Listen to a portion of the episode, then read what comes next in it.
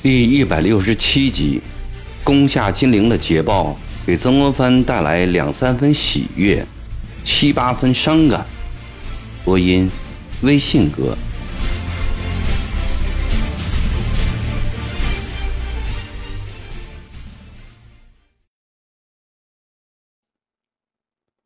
六月十八日半夜三更三点，曾国藩终于将堆积如山的文件批阅完毕。他走出房门，来到后院，但见星月满天，万籁俱寂，心里顿时有一点宁静之感。大前天接到九弟的来信，告诉金陵城外四处开挖地道，城破就在这几天了。他望着夜空，心里说：“九弟，大哥不能和你一起攻城杀贼，为你读一篇。”铭文助战吧。他重新走进千押房，拿出《资治通鉴》，翻出写赤壁之战的那一篇来。他希望九弟如同当年的周瑜火烧赤壁那样，取得攻克金陵的胜利，日后也能光耀史册。曾国藩先是轻轻地念着，慢慢的兴趣高涨，竟高声吟唱起来。大人，刚才信使送来九爷的急信。京七捧着一封信走了过来，快给我！曾国藩心里一跳，深夜送信来，这在过去是从来没有的事。兵机瞬息万变，不可预料，难道精灵出了意外？曾国藩的一颗心几乎悬到了嗓子口，他一反平日。捡信口的习惯，一把从金七手里抢过信号，用力撕着，手在微微颤动。信套纸很结实，一次没有撕开，他又撕了一次，信纸露出来了，是袁普的亲笔。十六日正午，我集自大营轰开城墙，攻占金陵外城。金陵城破了。金陵城破了，曾国藩喃喃念了两遍，便觉一口痰涌上胸头，眼前一黑，栽倒在地上。京西不知出了什么事情，慌得赶紧上前，双手将曾国藩扶起，平放在竹床上，用冷水打湿毛巾，擦拭着脸和手。京西弄得大汗淋淋，摸摸曾国藩的手。却冷冰冰、冷飕飕的，京七害怕了。你去哪里呀？京七刚要出门，曾国藩却醒了过来。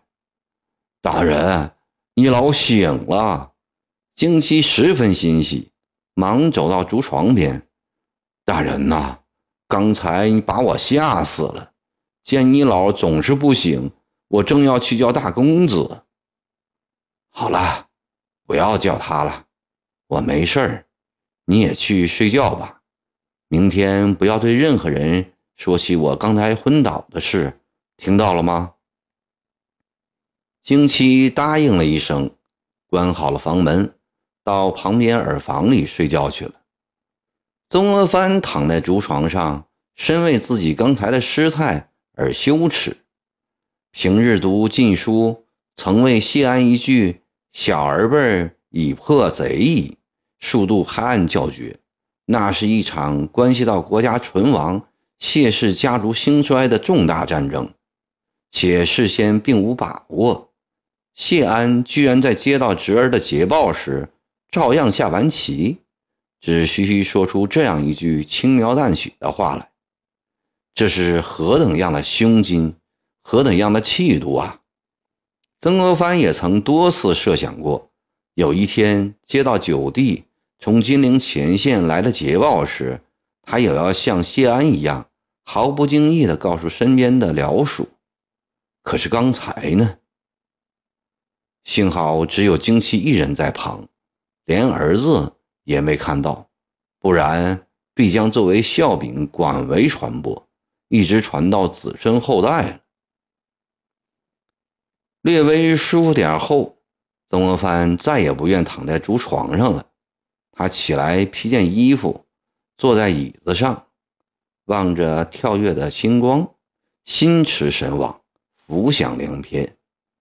他想起在湘乡县城与罗泽南畅谈办练勇的那个晚上，想起了郭松涛陈夫的预言，想起了在母亲灵柩旁。焚折慈父，莫志出山的誓死，想起了在长沙城受到鲍启豹、陶恩培等人的欺辱，想起了传山公后裔赠送宝剑时的祝愿，想起江西几年的困苦，想起了投水自杀的屈辱，想起了重回荷叶塘守墓的沮丧，想起复出后的三河之败，想起满地的病逝。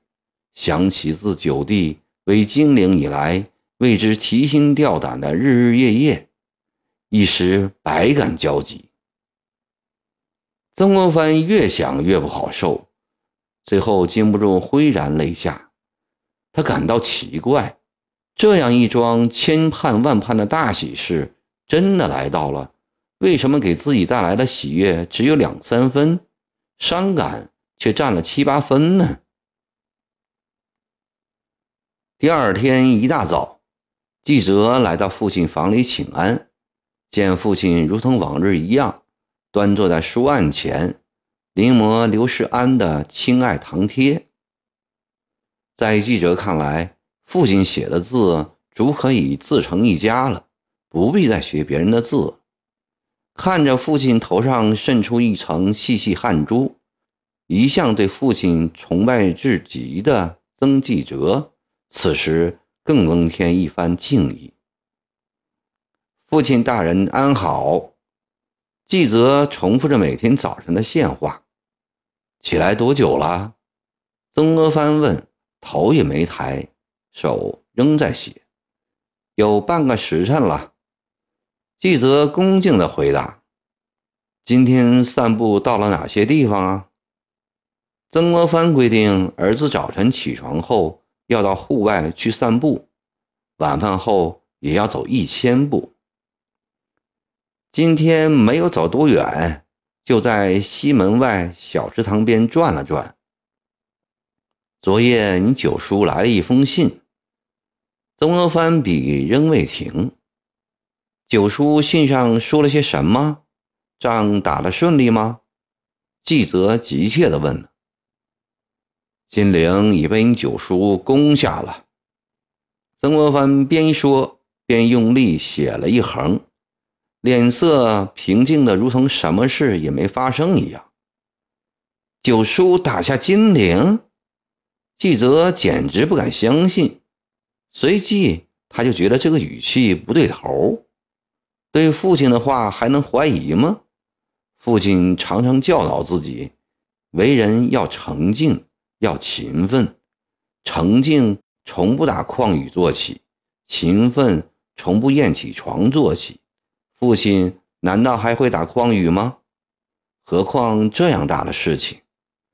季泽兴奋万分，高声喊起来：“金陵打下啦！”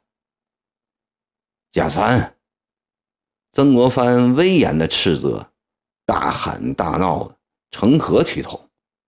是，纪泽意识到自己的不应该。父亲常说举止要厚重，怎么又忘记了？你去告诉杨国栋、彭寿仪等人，我在这里等他们。不到一顿饭的功夫，安庆全城都知道金陵已攻下了。两江总督衙门张灯结彩，鞭炮连天。幕僚们弹冠相庆，喜气融融。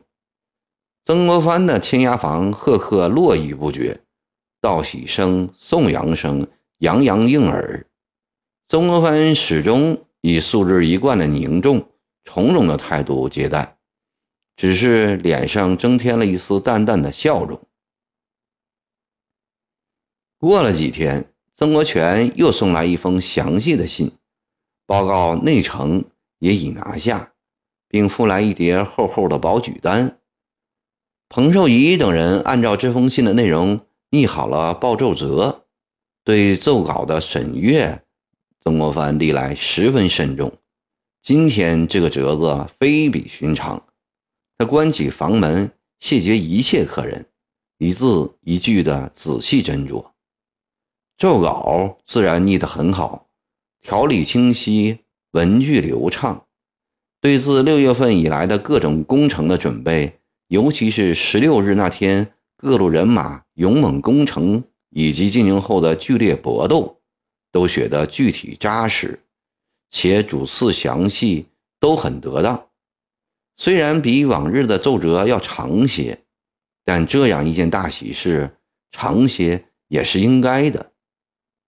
要说欠缺嘛，那就是奏稿中回避了一件大事，即韦右主的下落如何。曾国荃信上说，韦右主据传已逃出城外，也有的说已自焚于宫中。但至今都未得到证实。彭寿仪等人对此如何措辞，也拿不定主意。这是一件大事。既已写韦天王伏诛而死，怎能不言及韦幼主呢？曾国藩想，韦幼主是个未满十六岁的孩子，在如此兵火混乱中，能有什么作为？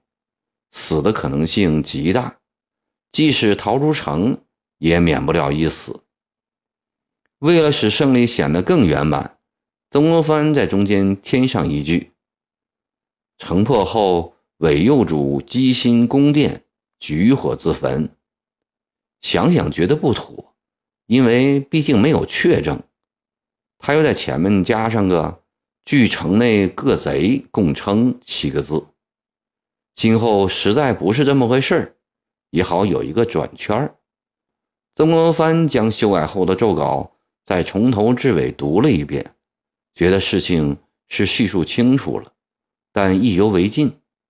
古往今来，这样的奏折能有几篇？当年的翰林，当年的翰林院是讲学士，决心亲自写一段动人的文字。接在后面，让他与攻克金陵的巨大功勋相匹配，成为一篇传播海内、流芳百世的名奏书。曾国藩背手在室内踱步，时时抚摸近来大为稀疏的长须，口里喃喃念着，然后坐在桌前凝神片刻，拿起笔来，在奏稿后面补了一段。臣等伏察弘逆昌乱恶息，于今时有五年，窃居金陵亦十二年，流毒海内，神人共愤。我朝武功之超越前古，屡次消平大难，光耀史篇。然如嘉庆川楚之役，柔踏紧急四省，沦陷不过十余城；康熙三藩之役。犹踏上至十二省，沦陷已第三百余城。今恶匪之变，犹踏竟及十六省，沦陷至六百余城之多。而其中凶囚汉党，如李开芳守冯官屯儿林启荣守九江，叶云来守安庆，皆坚忍不屈。此次金陵城破。十万余贼无一降者，至巨正自焚而不悔，实为古今罕见之巨寇。将川楚之役、三藩之役拿来做比较，更突出了平定长毛的功劳之伟。曾国藩觉得这段话是必不可少的，但又恐有自夸之嫌，招来误议，于是干脆再加一段。然足能次第荡平，铲除元恶，臣等深为其故。盖有我文宗显皇帝圣德雄伟，早欲戡乱之本。恭进虽极简色，而不惜巨响以募战士；名气虽极慎重，而不惜破格以讲有功；妙算虽极精密，而不惜屈己以从将帅之谋。皇太后、皇上守死三者，悉从旧章而加之。去学密果，求贤弥广，又能诛除前伪，未成忠信之业。俱等舔窃兵符，遭逢忌讳，既动我文中不及目睹现货告成之日，又念生灵涂炭，为时过久，唯当始终慎免。扫荡于匪，以苏了离之困，而分消干之忧。写好后，曾国藩又念了一遍，觉得这篇奏书真是个天衣无缝、完美无缺了。尤其对“恭进随即减强”以下三个排比句甚为满意，心想：当今将吏能写出这几句话来的，怕不多。奏稿改好了，还有一个会弦的问题，幕僚们不能做主。按道理说，由曾国藩领衔，曾国荃、彭玉麟、杨岳斌会弦最好。曾国荃功劳最大，应至会弦者的前列。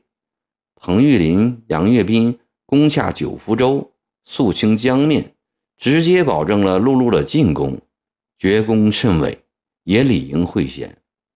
但曾国藩想得更远。自从咸丰二年出山以来，凡有大胜仗，鲍杰折中，他从未单独领先。塔吉不在时，他和塔一起领先，并将塔排在前。塔死后，攻下安庆时，他和胡林翼一起领先，又将胡推到了前面。